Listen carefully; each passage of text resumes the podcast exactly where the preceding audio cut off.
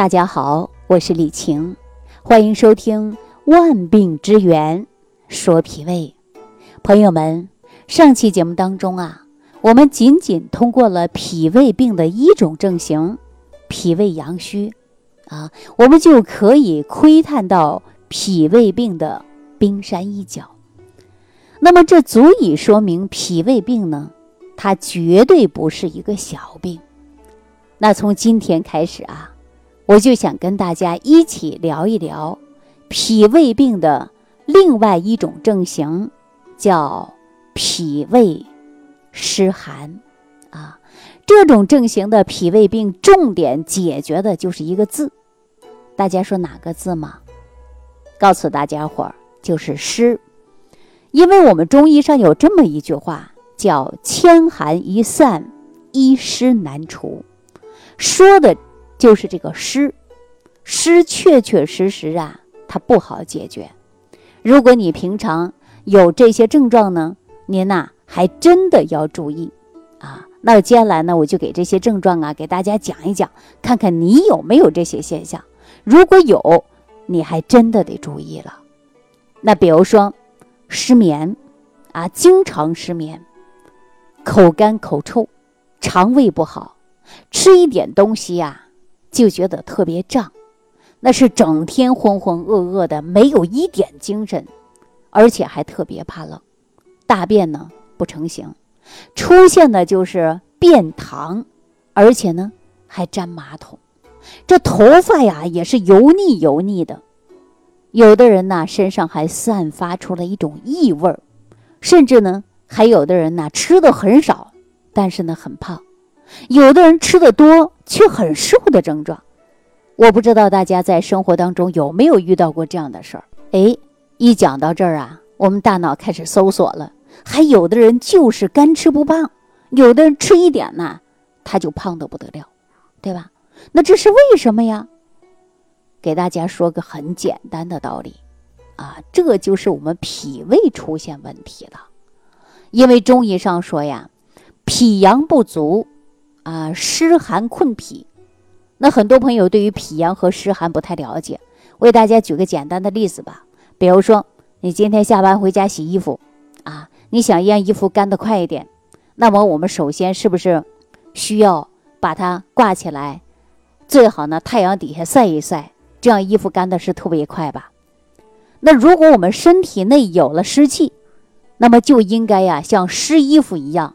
要想去除身体内的湿气，咱们也需要太阳来散发温度，才能够让我们这个体内啊变得干起来。那体内当中需要这个太阳是什么呢？这就是我们中医讲到的是阳气。这个阳气在咱们体内就是起到一个温煦五脏六腑，通过阳气来化湿还有化寒的呀。那咱体内啊这个阳气是从哪儿来呀？对吧？我们说自然界当中有太阳，那人的阳气从哪儿来呀？我告诉大家很简单，你就是应该顺势大自然的这个规律，比如说春生夏长秋收冬藏啊，你跟大自然保持同频共振，那你体内的阳气啊，我告诉大家绝对不会差。但是如果说你违背了自然的规律，那您就可能会伤到我们脾胃五脏。使你体内的阳气过早的耗散掉，那就比如说，在一天当中，早晨阳气生发的时候，你在干嘛呢？你在床上躺着呢，你赖床不起来呢，对吧？尤其是周末或者放假的时候，你这一觉啊就睡到九十点钟，甚至有的人睡到十一二点钟，还有的人说我昨天晚上睡得晚，今天早上就得多睡会儿补个觉。朋友们，我告诉大家，这种啊叫错上加错。你晚上十点，相当于冬天就是应该收敛的时候，对吧？收藏阳气的时候，你却在熬夜加班去健身、去 KTV，甚至呢去吃夜宵，享受夜生活。还有一些人晚上不睡觉，一直刷着网络平台，什么抖音、快手啊等等，对吧？这样的习惯本身就是错误，结果弥补了你前天晚上睡得晚，感觉到呢，我通过晚起来补觉。我告诉大家，这种做法是绝对错误，那就相当于你晚上把阳气呀没有收藏住，早上呢，你又错过了养生的时机，这样啊，说一个萝卜两头切，那晚上和早上你都错过了，那很多朋友说，那怎么办呢？对吧？晚上是收阳气的时候，早上是生阳气的时候，你都把它错过了，那应该怎么办呢？所以说呀，你要顺应自然的规律，你晚上不管多晚睡，你早上正点起床，这样的做法叫什么叫止损？你错过了晚上阳气的收藏，那你就抓住了早上阳气生发。那么我们把阳气升起来。那朋友们说了，那我没睡够，白天困呢，不要紧，我们中午啊睡个子午觉，对吧？子午觉呢就是啊修复阳气的，这个是特别特别重要的。那这样啊就能保证你整个下午啊有精神了。那现在呢，我们生活的条件好了，想吃啥有啥了。有一些人呢，吃饭呢毫无顾忌的，想吃什么就吃什么，那简直就是胡吃海喝。那我告诉大家啊，咱这个脾胃就相当于身体当中的一个大口锅，阳气呢就像我们加热这口锅的一个火苗。如果你贪吃寒凉的冰镇的西瓜、冰镇的饮料、冰镇的一些水果等等，甚至你穿个露脐装。喜欢洗冷水，那我告诉你啊，那这种呢寒凉就会伤你的阳气，那结果会什么呢？我告诉大家啊，咱们的脾胃啊这口锅你永远是烧不开的，那我们吃进去的食物就没办法得到腐熟运化，身体的五谷之精微就没办法吸收到足够的营养，对吧？所以也就是说，我们体内当中脾胃的阳气不足，火力不旺，时间久了，你湿气就会越来越重啊。那像什么虚胖子啊、过度的瘦啊、脸上没有血色呀、长斑呐、腹胀啊、便秘啊、糖稀啊、没有精神呐、懒得动啊、四肢怕冷啊，这些它都是属于啊脾胃湿寒的症状啊。所以呀。咱们现在市面当中有一些祛湿类的产品，啊，比如说祛湿养生的手段也越来越多了。于是呢，迎合大家就做出来什么红豆薏米汤啊，啊，其中一个还有人喜欢去做呢火疗拔罐。大家有没有这种现象啊？说喝红豆薏米，然后去做火疗拔罐。但是这这些方法呀，你如果说盲目的使用，不去辩证。很可能会造成你脾胃二次的伤害，让你体内的湿气加重。而且呢，红豆薏米或者是拔罐只能治标不治本呐。你身体当中的湿气重，啊，水都不能排出去。那您呢，在每天使劲的喝这个红豆薏米汤，这些汤水啊，就是因为你脾胃代谢能力差，运化不足，而且呢，趁此机会，在我们体内当中的水湿会越来越重。那么大家想一想，红豆薏米的组合确实是有祛湿健脾的作用，没错呀。可是你用错了，就是错上加错了。而事实上啊，咱们人体内的湿寒就像油脂一样，啊，粘附在经络上，就像沾满了一件油垢的衣服啊，在太阳晒下怎么它都晒不干。这也就说，中医讲到为什么是千寒。易散，一湿难除，啊，那大家说怎么办呢？这个问题应该怎么办呢？只有健脾和胃，提升你胃的阳气，才是最佳解决的方法呀。那大家都知道，脾主运化的运，就是我们啊这个脾脏具有把体内的湿气啊，还有呢痰浊这些呢液体的垃圾。它有能力及时的运输到我们的体外，啊，如果说脾主运化功能不好了，典型的症状就是便秘，水湿就会化成湿邪四处乱跑，跑到哪儿呢？跑到肠胃，你就会出现呢泄泻。那脾胃湿寒重的人呐，排便还有一个特点，那就是大便呐，它不单一是不成形。而且还会啊粘马桶黏腻感，总是感觉到这个屁股它擦不干净。经常有人开玩笑说：“哎呀，这种人上厕所两头浪费，这头浪费纸，那头浪费水，哈，它冲不干净，擦也擦不干净。这是什么呢？这就是因为呀，我们体内的湿气太重了。那我应该怎么解决呢？这才是我们应该想要的，是吧？要了解这个脾胃呀出现阳虚，而且脾胃寒湿的问题，那么呢，我们还真的有一个非常好的方法来推荐给大家。